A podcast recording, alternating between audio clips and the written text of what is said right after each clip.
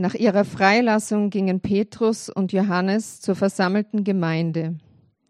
Sie berichteten, was die führenden Priester und die Ratsältesten zu ihnen gesagt hatten. Als sie das gehört hatten, wandten sie sich an Gott. Alle zusammen beteten sie. Herr, du hast den Himmel, die Erde und das Meer geschaffen mit allem, was darin ist. Du hast unseren Vorfahren David, deinen Diener, durch den Heiligen Geist sagen lassen, warum sind die Völker in Aufruhr geraten?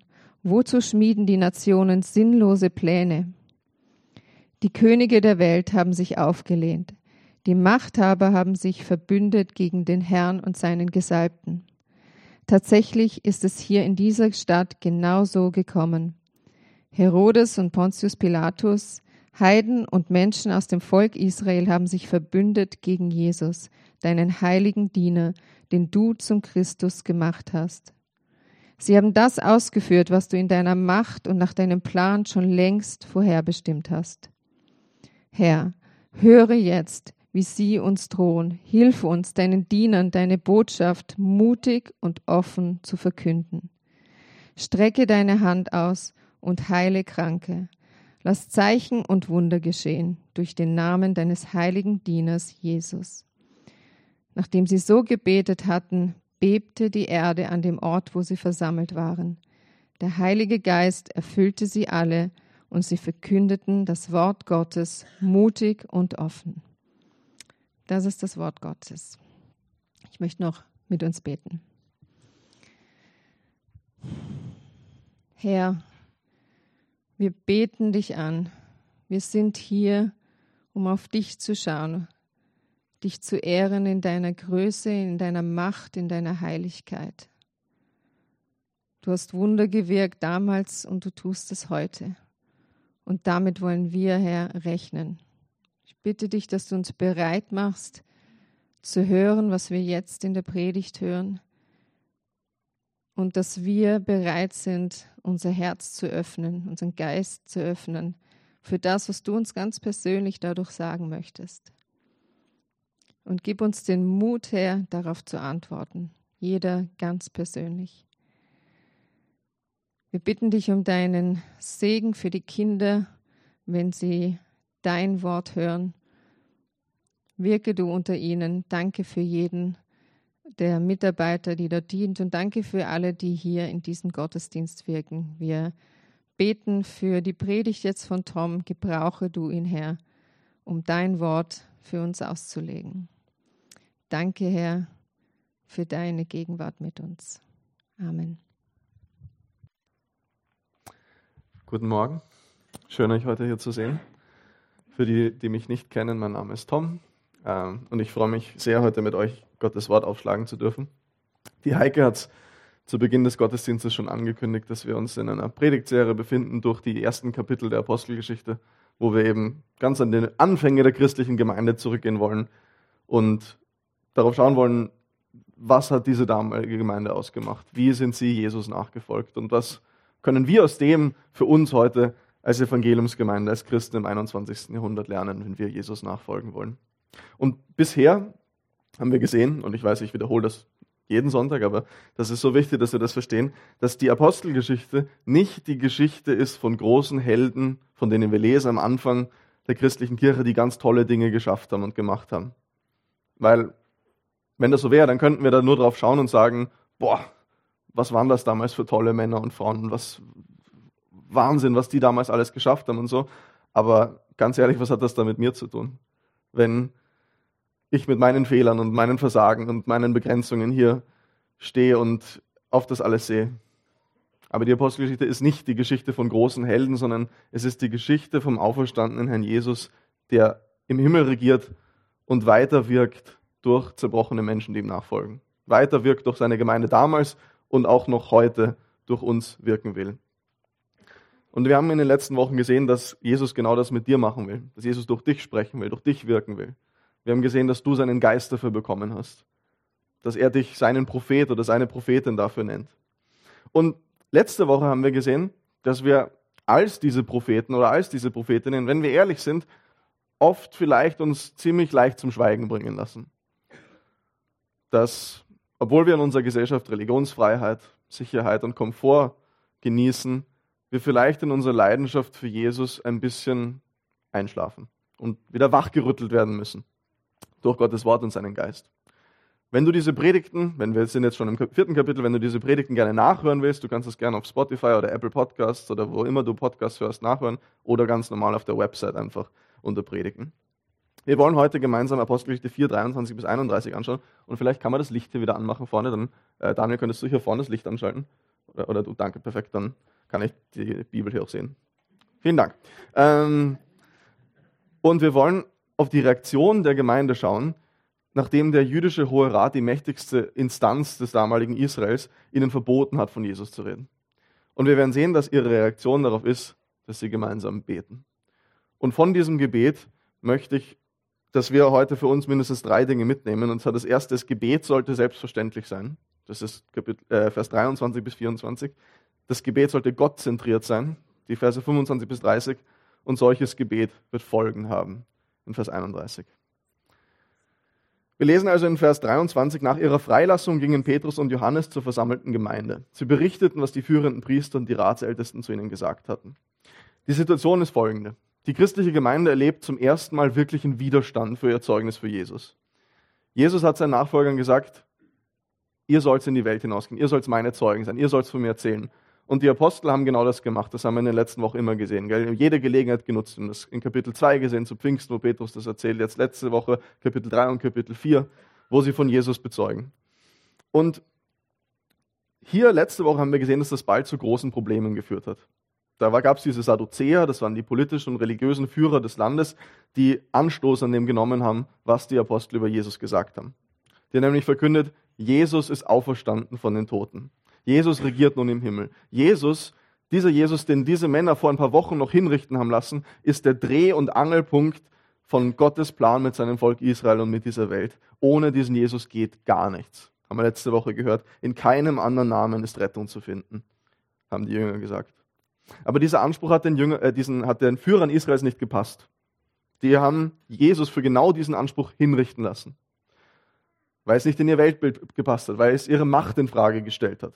Und Jesus hat seinen Jüngern vor seiner Himmelfahrt gesagt, dass sie damit rechnen mussten, dass wenn es ihm so gehen wird, gell, wenn es ihm so gehen wird, dass er abgelehnt wird, dass er wieder auf Widerstand stößt, dass er sogar hingerichtet wird dafür, dass es ihnen, den Jüngern, vielleicht ähnlich gehen würde, dass sie damit rechnen müssen, dass sie genauso abgelehnt werden würden. Es wird die Apostel an dieser Stelle also nicht überrascht haben, dass sie jetzt auf diesen Widerstand gestoßen sind. Aber ich bin mir sicher, dass es nicht spurlos in ihnen vorübergegangen sind. Sie sind da zerrissen zwischen diesem Anspruch Jesu, der sagt, Geht hinaus, bezeugt mich, seid meine Zeugen, erzählt von mir und den, der Drohung der politischen Führer, die sagen noch ein Wort über diesen Jesus und ja. Ich bin mir sicher, da wird auch viel Angst und Verunsicherung trotz all dieser Gewissheit dazugehört haben. Man hat sie eben vorerst freigelassen, hat sie nach Hause geschickt. Und was nun? Wir lesen in Vers 24, als sie das gehört hatten, wandten sie sich an Gott. Alle zusammen beteten sie. Sie kehren zurück zu ihren Freunden und der versammelten Gemeinde. Das wird in diesem Kontext wahrscheinlich nicht diese 5000 Leute sein, die mittlerweile glauben in Jerusalem, sondern vielleicht diese Kerngemeinde, die wir auch in Kapitel 1 schon gesehen haben. Und die logische Konsequenz von ihrer Situation, von ihrer Bedrängnis ist, sie beten. Es geschieht völlig natürlich, völlig selbstverständlich. Es braucht dazu nicht ein extra geschedultes Gebetstreffen, das man sich in unseren vollen, vollen Kalendern einträgt, damit man Raum dafür schafft, wo dann vier Menschen auftauchen, es geschieht auch nicht als besonderes Add-on in der Gemeinde für die besonders Geistlichen, die es besonders ernst meinen, den harten Kern oder die Leitung der Gemeinde, sondern alle. Alle gemeinsam beten sie. Als völlig logische Konsequenz von der Bedrängnis, in der sie sich befinden. Mir hat mal jemand gesagt, wenn du heutzutage in einer Gemeinde Ruhe schaffen willst, dann lad einfach zum gemeinsamen Gebet ein. Und letzte Woche sind nach der Predigt einige Leute zu mir gekommen und haben gesagt, ja, das war jetzt ziemlich hart, was du gesagt hast aber irgendwie auch notwendig. Ein Wachrütteln für uns. Und ich glaube, wir müssen heute noch weiter wachrütteln.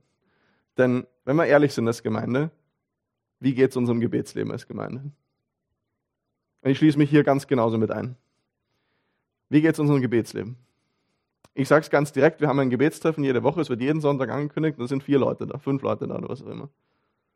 Vielleicht mittlerweile schon mehr, ich weiß es nicht. Eine Handvoll von Menschen. Kann sein, dass wir uns nicht nur in unserem Zeugnis für Jesus in der Gesellschaft still machen haben lassen, sondern auch in unserem Gebetsleben? Und gibt es hier vielleicht einen Zusammenhang? Warum schweigen wir, obwohl wir Religionsfreiheit haben in unserer Gesellschaft? Warum sind wir so viel leiser als die Menschen in, den, in, in Ländern, die bedrängt werden und so weiter? Warum machen wir so wenig Unterschied in unserem Umfeld? Warum ist unsere Gemeinde so viel gewachsen, jetzt auch in den letzten Monaten wieder, aber wir haben keine einzige Taufe durchgeführt? Ich freue mich wirklich, herzlich willkommen, so schön, dass du da bist, wenn du in den letzten Monaten zugekommen bist. Wirklich, wir freuen uns super, riesig drüber. Aber wie viele Menschen haben Jesus neu kennengelernt in den letzten Monaten bei uns? Hängt das vielleicht damit zusammen, dass Gebet uns als Gemeinde nicht wichtig genug ist? Hier heißt es in Vers 24, sie wandten sich an Gott, sie redeten mit Gott. So einfach und so mächtig. Überleg dir mal, was du dafür tun würdest, wenn eine berühmte Persönlichkeit, die du bewunderst, ich weiß nicht, ein Filmstar oder ein Autor oder eine, wer auch immer, hier in Wien in die Stadt kommen würde und du hättest die Möglichkeit, die Person zu treffen. Würdest du nicht quer durch die Stadt hindurchfahren und deinen Tagesplan durcheinander und sagen, hey, diese eine Chance, die möchte ich wahrnehmen, diese Person zu treffen? Und würdest dann sagen, das war es voll wert. Und dann deinen Freunden vielleicht davon erzählen, auf Instagram äh, Bilder davon posten und so. Wir haben die Möglichkeit, jeden Tag, jeden Moment vor den Thron Gottes zu kommen. Vor den Thron des Herrschers des Universums der alles geschaffen hat und alles in der Hand hält. Und er hört unsere Gebete, sagt er uns. Wie kann es sein, dass uns das nicht umhaut, sondern oft so kalt lässt? Ich kann es mir nicht anders erklären, als dass wir in unserer Gesellschaft hier im Westen, in unserem Wohlstand und in unserem Komfort uns einschläfern haben lassen. Satan, der Feind Gottes, ist sehr schlau. Und der weiß ganz genau, was für Dinge er in welcher Zeit, in welcher Situation auch tun muss, welche Waffen einsetzen muss, um uns vom Fokus auf Gottes Plan wegzulenken. Damals und in vielen anderen Ländern heutzutage ist das sicher politische Einschüchterung, Druck, Gewalt, Verfolgung. Und kann sein, dass seine Waffe hier bei uns im Westen, die vielleicht noch ein bisschen heimtückischer ist, Religionsfreiheit, Konsum, Komfort, Sicherheit, Wohlstand ist. Ich sage heimtückischer, nicht, weil es irgendwie schlimmer ist, das auf keinen Fall, aber weil wir uns nicht davor fürchten. Weil wir oft gar nicht sehen, wie er uns um den Finger wickelt und einschläfert. Weg von dem zieht, um was es eigentlich geht. Verfolgung, Gefängnis, Folter, solchen Dingen, da haben wir Angst. Das wissen wir, das, ist, das, das wollen wir nicht. Aber vor Anerkennung, einem dicken Gehalt, finanzieller Stabilität, Wohlstand, Komfort, davor haben wir keine Angst. Das wollen wir doch alle haben. Und versteht mich nicht falsch, das ist jetzt per se nicht falsch. Aber kann es vielleicht sein, dass wenn wir ehrlich in unsere Herzen schauen, dass sich da eingeschlichen hat, bei mir auf jeden Fall und vielleicht bei vielen von euch auch, wenn man sagt, was ist ein erfolgreiches Leben? Haus, Garten, Kinder, Hund, was auch immer, Komfort, Sicherheit, Stabilität, materieller Besitz, Anerkennung und so. Und dann liegt der Fokus darauf und wir vergessen, worum es eigentlich geht. Wir vergessen, dass wir als Teil von Gottes Gemeinde eigentlich jeden Tag in einem kosmischen Kampf stehen gegen die Finsternis, in dem Gott eine Rolle für uns hat, wo es um ewiges Leben und ewigen Tod geht, jeden Tag. C.S. Lewis drückt das in seinen Dienstanweisungen einen Unterteufel. Das ist ein, ein Buch, das er geschrieben hat, ähm, wo er sich so in, sozusagen hineinversetzt in das Denken Satans und seiner, seiner Diener sozusagen und überlegt, okay, wie, wie würden die versuchen, Menschen weg vom Glauben an Gott zu bringen? Und da schreibt er, da schreibt einer dieser Unterteufel an einen anderen, es gibt Zeiten, da sind die Menschen lau und selbstzufrieden und dann ist es unsere Aufgabe, sie in noch tieferen Schlaf zu wiegen. Und ich finde, das beschreibt unsere Gesellschaft in vielen ziemlich gut. Kann sein, dass unser mangelndes Gebetsleben, und ich, wenn du ein tolles Gebetsleben hast, dann das freut mich wunderbar für dich. Ich predige das vor allem zu mir und ich hoffe zu manchen anderen auch, aber ähm, dass das ein Zeichen davon ist, dass wir uns einlohnen oder einschläfern lassen haben. Eben durch diesen Komfort und diesen Wohlstand. Und dass wir dabei eben eigentlich vergessen haben, Tag für Tag, dass jeder Tag etwas ist, wo wir in diesem Kampf zwischen Dunkelheit und Licht um ewiges Leben und ewigen Tod stehen. Denn warum beten diese Christen hier direkt selbstverständlich, als logische Konsequenz, muss man nicht mal drüber nachdenken. Weil sie genau gesehen haben, um was es wirklich geht in dieser Situation. Sie haben, sie haben den Auftrag Jesu ausgelebt und haben gemerkt, sie bekommen dafür Widerstand. Sie werden dafür bedrängt und dafür suchen sie die Nähe zu Gott und Gott wirkt unter ihnen. Kann sein, dass all unsere Freiheit uns eigentlich nicht näher zu Gott führen kann, sondern weiter weg. Es heißt ja auch, sie beten einmütig in Vers 24. Alle zusammen, sie beten einmütig, in einem Geist und einem Sinn. Das heißt, in Anbetracht der Gefahr, die sie sich jetzt rundherum um sich erkennen, in Anbetracht von den Angriffen des Feindes, die sie erkennen, denen sie gemeinsam ausgesetzt sind, beten sie einmütig und gemeinsam. Da gibt es dann keine Streitereien, keine Konflikte, die im Weg stehen. Weil wenn es einmal um alles geht, wenn man das bewusst ist, es geht wirklich um alles. Wenn wirklich klar ist, was auf dem Spiel steht, wenn man sich dann nicht mehr ablenken lässt von den kleinen Unterschieden, die uns so teilt, dann wird klar, hey, wir Jesus-Nachfolger, wir, die wir Jesus nachfolgen, wir sind eine kleine Minderheit. Eine wirklich kleine Minderheit. Wir gehören zusammen. Und wie dumm wäre es dann, uns nach innen zu zerstreiten, wenn wir mitten in diesem kosmischen Kampf eigentlich stehen und einander brauchen. Wer hat da was davon? Nur die Feinde Gottes. Aber sieht es nicht oft so aus, wenn wir ehrlich sind? Dass wir Dinge haben, die uns, wo wir uns übereinander ärgern, wo wir einander nicht mögen, wo wir einander neidisch oder eifersüchtig oder was auch immer sind, wo Spaltung da ist, wo wir einander nicht vergeben, während es eigentlich um alles geht. Ähm, Hermann Hartfeld, das ist ein, ein Pfarrer gewesen im, im Kommunismus in, in, der, in, der, Sowjetunion, der erzählt eine Geschichte aus einem Arbeitslager, in, in dem er ist, gewesen ist. Und da war ein baptistischer Pastor, ein katholischer Priester, ein orthodoxer Priester, ähm, ein Pfingstler, pfingstlicher Pastor und so weiter. Und am Anfang der Zeit in diesem Arbeitslager sind die sich alle aus dem Weg gegangen, weil sie alle von sich gelernt haben, sozusagen, hey, diesen Traditionen und so weiter, da, haben, da können wir nicht miteinander und alles mögen und die mögen wir nicht und so. Und dann nach einiger Zeit haben sie sich gefragt, hey, kann es sein, dass wir nicht eigentlich alle aus demselben Grund hier, hier sind und misshandelt werden? Weil wir an Jesus glauben? Weil unser Herr Jesus heißt und nicht Stalin oder Lenin oder Marx? Und sie fangen an, gemeinsam zu beten in diesem Arbeitslager und merken, hey, das, das klappt trotz aller, trotz aller Unterschiede, denen wir kommen, das funktioniert.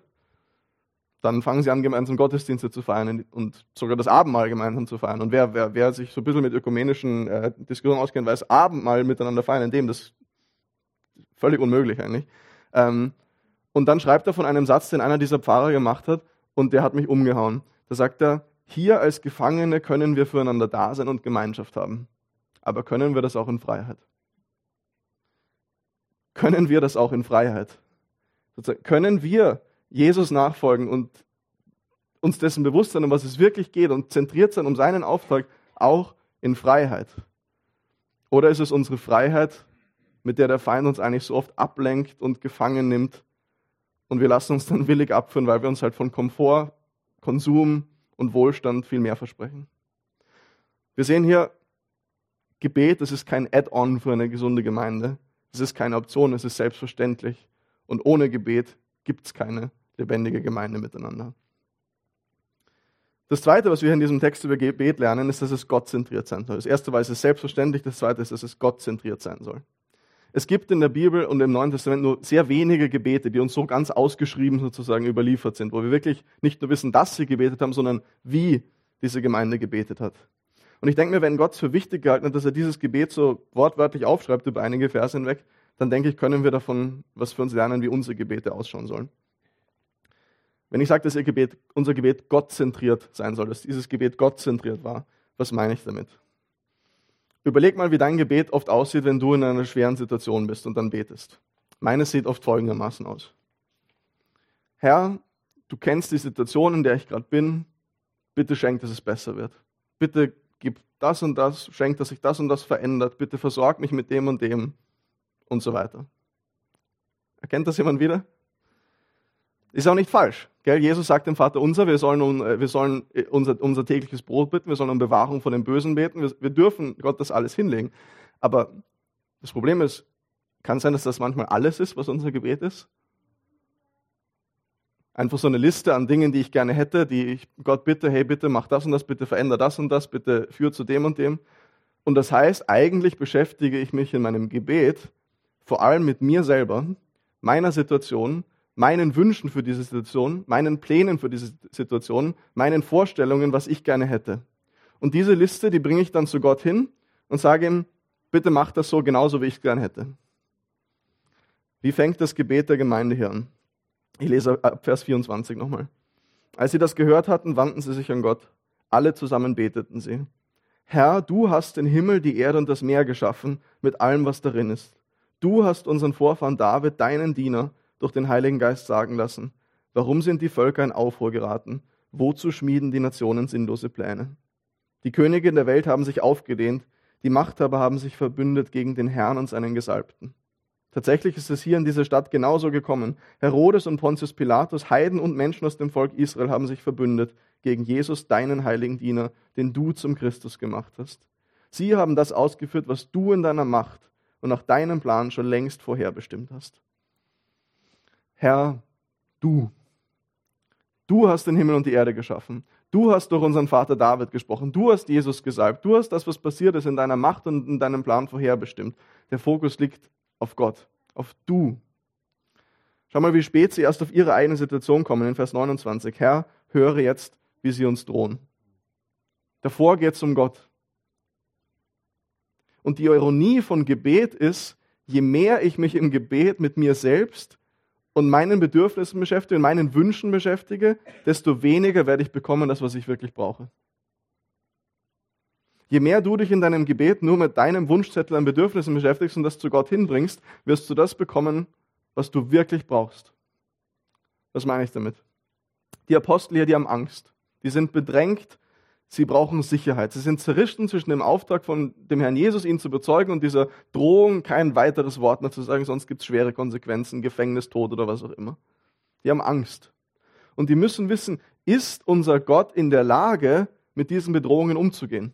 Ist er stark genug?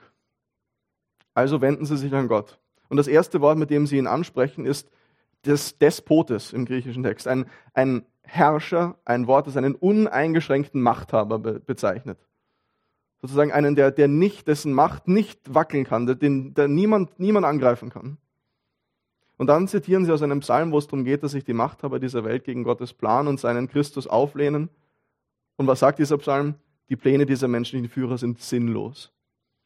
Warum? Weil Gott seinen Plan durchführt, weil er souverän regiert, weil er die ganze Geschichte in der Hand hält und als Despotes souverän über diese Welt regiert. Und egal wie sehr sich diese Menschen dagegen auflehnen, er führt diesen Plan durch. Und dann wenden sie diese Wahrheiten über Gott, die sie in seinem Wort gefunden haben, die er selbst offenbart hat, die er selbst geredet hat, auf ihre Situation und auf das, was sie mit Jesus erlebt haben, an. Dieser Widerstand geht weiter, das erleben sie. Genau das, von dem der Psalm spricht, erleben sie selber bei sich. Sie erleben genau dieses Auflehnen, aber das bedeutet auch, dass das andere, was der Psalm sagt, nämlich, dass Gott diese Situation in der Hand hält, dass er souverän regiert, dass diese Pläne sinnlos sind, für sie auch gelten. Auch die Pläne dieser Machthaber, die sich gegen sie auflehnen, die sich gegen Gottes Plan auflehnen, die ihnen drohen, sind sinnlose Pläne, weil Gott souverän regiert. Das heißt, sie haben Angst und ihr Bedürfnis nach Mut und Sicherheit werden sie nicht stillen können, wenn sie nur auf ihre eigene Situation und so schauen, äh, beten würden, wie ich das vorhin gesagt habe. So beten würden, Herr, du siehst, was uns Angst macht, nimm das weg. Lass die Situation wieder besser werden. Veränder das. Sondern sie schauen auf Gott. Ihre Angst wird dadurch gestillt, nicht, dass die Situation sich verändert, sondern dass sie auf den Gott schauen, der sich nicht verändert in all dem der diese Situation souverän in der Hand hält, sie nicht verändert. Auf Gott, der alles gemacht hat. Du hast alles geschaffen, Vers 24. Auf Gott, der geredet hat und sich offenbart hat. Du hast gesprochen, Vers 25. Und auf Gott, der souverän regiert. Du hast vorherbestimmt, Vers 28. Das heißt, ihr Gebet ist, einfach, ist nicht einfach nur Reden mit Gott, sondern es ist Antwort auf Gottes Reden zu uns. Nicht nur Reden mit Gott, sondern Antwort auf Gottes Reden zu uns. Gebet, das sollte kein Monolog sein, sondern es antwortet und bezieht sich auf das, was Gott in seinem Wort offenbart hat und uns zugesagt hat. Weil nur der Blick auf ihn uns wirklich das geben kann, was wir brauchen. Aber um was beten sie jetzt eigentlich? Vers 29 bis 30. Herr, höre jetzt, wie sie uns drohen. Hilf uns, deinen Dienern deine Botschaft mutig und offen zu verkünden. Strecke deine Hand aus und heile Kranke. Lass Zeichen und Wunder geschehen durch den Namen deines heiligen Dieners Jesus. Das hier finde ich am allerbemerkenswertesten. Denn hier in Vers 29, da beginne ich jetzt mein eigenes Gebet wiederzuerkennen. Herr, du siehst unsere Situation. Hör jetzt, wie sie uns drohen. Bitte schenk, dass sie damit aufhören. Schenk, dass wir Freiheit haben, damit wir dein Wort verkünden können. Oder? Nein, Moment, das steht da gar nicht. Es steht da, höre, wie sie uns drohen, hilf uns deinen Dienern, deine Botschaft mutig und offen zu verkünden. Strecke deine Hand aus und heile Kranke. Lass Zeichen und Wunder geschehen durch den Namen deines heiligen Dieners Jesus. Das heißt, jetzt beten sie endlich für sich selbst, aber sie beten gar nicht um Bewahrung und Erlösung, dass die Situation leichter wird und dass es wieder einfacher wird, sondern sie beten, dass sie am Auftrag treu bleiben und das Evangelium mutig verkünden. Und hier schaue ich dann beschämt auf mich selber und denke mir, hey, kann sein, dass der Hauptfokus meiner Gebete, Gebet um Bewahrung und Versorgung, nimm das weg, Herr Jesus, gib das und das, dass dieser Hauptfokus meiner Gebete mir zeigt, wonach sich mein Herz eigentlich sehnt. Nämlich nach einem einfachen und angenehmen Leben, nach Sicherheit, Wohlstand und Komfort, hat der Teufel es also tatsächlich geschafft, mich so einzulullen, dass selbst dort, wo ich dann mit Gott rede, ich für Dinge bete, vor allem die eigentlich zweitrangig sind. Und dass ich das Wichtigste vergessen habe. Jesus sagt in Matthäus 6, wir sollen zuerst nach seinem Reich streben. Gell? Zuerst uns darum sorgen und zuerst dafür beten. Und alles andere wird uns gegeben werden. Wir müssen uns, sollen uns keine Sorgen nur machen. Wenn wir uns zuerst nach Gottes Reich ausstrecken, wird uns alles andere gegeben werden. Aber wenn ich in mein Herz schaue, dann trachte ich, und das zeigen meine Gebete wohl, öfters zuerst nach Wohlstand und Komfort, nach all dem anderen, was Jesus sagt, das werden wir auch kriegen, bevor dann Gottes Reich als zweite Stelle kommt. Und vielleicht geht es dir da ähnlich. Und mir ist ganz wichtig, ich sage das hier nicht, um zu verurteilen oder ein schlechtes Gewissen zu machen heute, gell? sondern weil ich möchte, dass wir uns als Gemeinde jetzt in diesen Wochen, wo wir uns die Apostelgeschichte anschauen und uns fragen, was heißt Jesus nachzufolgen, wirklich ehrlich in den Spiegel schauen und dann auch unangenehme Fragen stellen und fragen, wo liegt wirklich unser Fokus? Wie sehr sind wir eigentlich wirklich all in in Jesus Nachfolge? Oder ist Nachfolge ganz oft das, was dem nachfolgt, was dann eigentlich wichtig ist?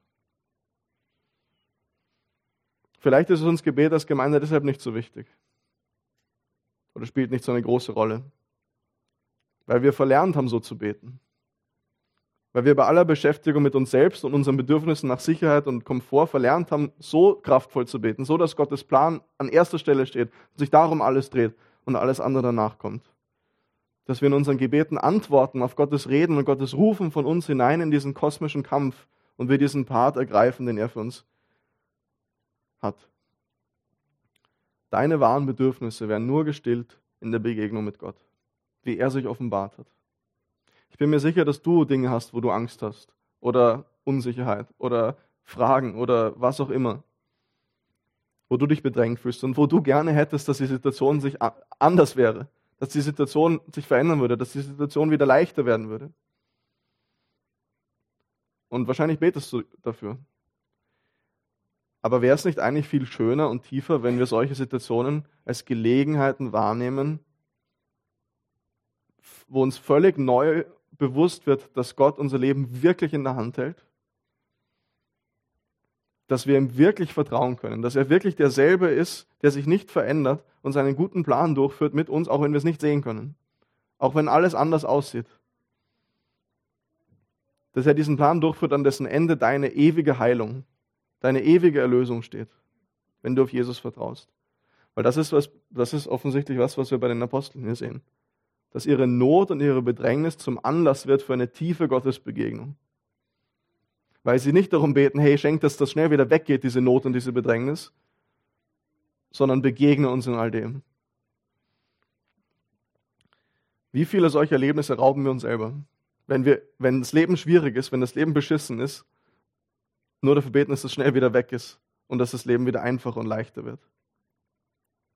Und ich weiß, dass das vielleicht hart ist, das jetzt hier zu hören. Und gerade wenn es dir gerade richtig dreckig geht, wenn du gerade mittendrin im, im Leid stehst, dann denkst du dir vielleicht, hey, es ist mir eigentlich völlig egal, dass Gott mir jetzt hier begegnen will, ich möchte einfach nur raus. Ich halte das nicht aus, ich möchte einfach nur hier weg, das geht so nicht. und alles reden darüber, dass Not eine Gelegenheit sein kann, um Gott zu begegnen, das ist, bitte lass mich einfach damit in Ruhe. Das, ja. Und das ist völlig legitim. Ich kann das Gefühl nachvollziehen. Und wir können einander im Leid auch mit solchen Wahrheiten erschlagen. Gell? Also, wenn wir zum Beispiel an Hiob und seine Freunde denken, die ihn mit theologischen Wahrheiten, alles richtig ist, was sie sagen, in vielerlei Hinsicht einfach erschlagen, weil das nicht der Raum ist dafür gerade. Dieses Gefühl, das wird gut verbildlicht durch einen Dialog in der äh, Herr der Ringe-Serie Rings of Power, die jetzt im letzten Herbst äh, herausgekommen ist. Da gibt es die Situation, dass die Armee des bösen Herrschers ein Bauerndorf niedergebrannt hat und zerstört hat bis auf den Grund. Und die Heldin, die Hauptfigur dieser Serie, Galadriel, die will so einen Bauernjungen trösten, der da sein, sein Haus und alles, alles verloren hat in dieser Zeit. Und sie sagt zu ihm, es sind Mächte jenseits der Dunkelheit am Werk in dieser Welt. Und vielleicht bleibt uns an Tagen wie diesen nicht viel übrig, als ihren Plänen zu vertrauen und unsere eigenen aufzugeben. Ja, stimmt. Könnten wir als Christen vielleicht auch unterschreiben, wenn wir so ein Seelsorgegespräch haben. Gell? Es ist, es, da ist Gott ist am Werk in all dem Dunklen sozusagen. Und an solchen Tagen müssen wir vielleicht einfach vertrauen. Und er sagt zu ihr, meine Heimat ist zerstört, welcher Plan soll das sein? Verständlich, oder? Und vielleicht geht es dir genauso, wenn ich heute diese Dinge hier sage wenn ich hier von Gottes Begegnung und seinen Plänen Vertrauen in Not und Bedrängnis rede. Und mir ist ganz wichtig zu sagen, es geht mir hier nicht darum, deinem Leben einen Sinn zu geben oder dein Leben zu deuten. Einen Sinn zu geben, den du selber nicht sehen kannst in dem, was du erlebst. Ich wünsche dir, dass du erleben darfst, dass Gott dich nicht verlassen hat und dass diese Wahrheit auf die, die junge Gemeinde hier vertraut. Dass Gott die ganze Geschichte in der Hand hält und auch dein Leben in der Hand hält. Dass er souverän regiert. Auch was ist, worauf, worin du persönlich Trost finden kannst. Wir haben also gesehen dass Gebet für die junge Gemeinde selbstverständlich war und dass dieses Gebet gottzentriert war. Und in Vers 31 sehen wir jetzt am Ende, dass solches Gebet Folgen haben wird. Hier heißt, nachdem sie in dieser Weise gebetet hatten, bebte die Erde an dem Ort, an dem sie versammelt waren. Sie wurden alle mit dem Heiligen Geist erfüllt und verkündeten die Botschaft weiterhin frei und unerschrocken. Dieses Gebet, das Gottes Reich und Gottes Auftrag für diese Gemeinde an erster Stelle hatte, das hatte Folgen. Die haben nicht gebetet nur um Erleichterung der Umstände, sondern um mutiges, treues Zeugnis für Jesus inmitten all dieser Umstände. Und das hatte Folgen. Und ich glaube, solches Gebet wird auch heute Folgen haben für uns als Gemeinde. Und ich fordere dich heraus heute, probier das mal aus. Probier mal die nächsten Wochen zu versuchen, so zu beten. Mit Fokus auf Gottes Plan und sein, sein Reich, in dem du einen, einen Part zu spielen hast. Deine Rolle und Verantwortung darin. Und ich bin mir sicher, das wird nicht ohne Folgen bleiben. Das wird dich verändern. Es heißt ja dann, gell, sie werden, wurden mit dem Heiligen Geist erfüllt. Und das ist interessant, weil wir haben die Apostelgeschichte bisher gelesen und wir wissen doch eigentlich, die haben doch alle schon den Heiligen Geist bekommen zum Pfingsten, oder? Die, die haben den alle schon gekriegt, da wo diese Feuerzungen kamen und das alles. Stimmt. Aber wir sehen an dieser Stelle, dass man mit dem Heiligen Geist nie vollständig voll sein kann. Also wenn man mit dem Heiligen Geist hat und gefüllt ist mit dem Heiligen Geist, ist es nicht so, dass es dann überläuft und es nichts mehr reingeht, sondern es geht immer mehr rein. Und Gottes Geist, selbst wenn sie seine Propheten schon sind und seine Propheten, so wie wir das alle sind, es gibt ein Mehr, das auch für uns zur Verfügung steht. Gottes Geist kann kommen und besonderen Mut und besondere Stärke noch geben als Folge von solchen Gebeten. Was wäre, wenn wir alle so beten? Wenn wir als Gemeinde so selbstverständlich beten, miteinander, so beten, dass Gottes Reich im Vordergrund steht, dass es uns darum geht, dass sein Reich gebaut wird und sein Plan erfüllt wird. Dass unser Hauptfokus ist, wie bei den Aposteln, hilf uns deinen Dienern furchtlos und unerschrocken deine Botschaft zu verkünden und erweise du deine Macht durch uns. Gott, wir brauchen dich. Jesus, wirke durch uns. Was, wenn wir alle so beten? Ich glaube, solches Gebet würde Folgen haben für uns als Gemeinde. Und vielleicht ist es ja genau solches Gebet, das uns fehlt. Vielleicht ist genau solches Gebet, das uns fehlt, ja auch der Grund dafür, dass wir uns so oft zum Schweigen bringen lassen in unserem Alltag, in unserem Berufsleben, wo auch immer sonst. Dass wir in unserem Umfeld so wenig Unterschied machen und verändern. Aber vielleicht ist es genau solches Gebet, das das auch verändern kann. Was würde Gott durch uns tun, wenn wir so beten? Wenn wir als Gemeinde selbstverständlich beten und gottzentriert beten? Und ich frage uns jetzt einfach alle, wollen wir das gemeinsam herausfinden? Wollen wir das gemeinsam herausfinden als Gemeinde, das zu riskieren, so zu beten? Wir wollen jetzt dann im Gottesdienst auch noch ganz bewusst Raum für Gebet schaffen. Ähm, und ich weiß nicht, wie es dir so geht, so äh, mit gemeinsamem Gebet im Gottesdienst, ob du eher introvertiert bist und du dann denkst, ah, jetzt muss ich da mit irgendwelchen Leuten rund um mich herum, die ich nicht kenne, oder du bist als Gast hier und kennst niemanden hier, vielleicht ist es dann komisch. Aber ich glaube, es wäre trotzdem schön, wenn wir als Gemeinde uns jetzt dann auch noch Zeit nehmen, um in kleinen Gruppen hier mit ein paar Menschen rund um dich herum zu beten. Wenn dich das überfordert, dann kannst du auch sitzen bleiben oder einfach nur dabei stehen und nur zuhören oder was auch immer. Aber wir wollen dem jetzt hier im Gottesdienst dann auch noch Raum geben. Wir werden zwei Lieder singen jetzt nach der Predigt und dann eine Gebetszeit haben. Miteinander in kleinen Gruppen mit Menschen rund um dich herum. Genau in diesem Sinne. Und diese Gebetszeit wird dann wieder beendet von zwei weiteren Liedern, die das Musikteam dann spielt. Das heißt, wir singen jetzt zwei Lieder, dann beten wir miteinander und dann, wenn die Musik wieder losgeht, dann könnt ihr auch noch weiter beten oder schon wieder einstimmen in den Lobpreis. Ich wünsche mir, dass unsere Gemeinde eine Gemeinde von Betern wird. Und ich sage das genauso zu mir, weil ich bin da wirklich kein Vorbild.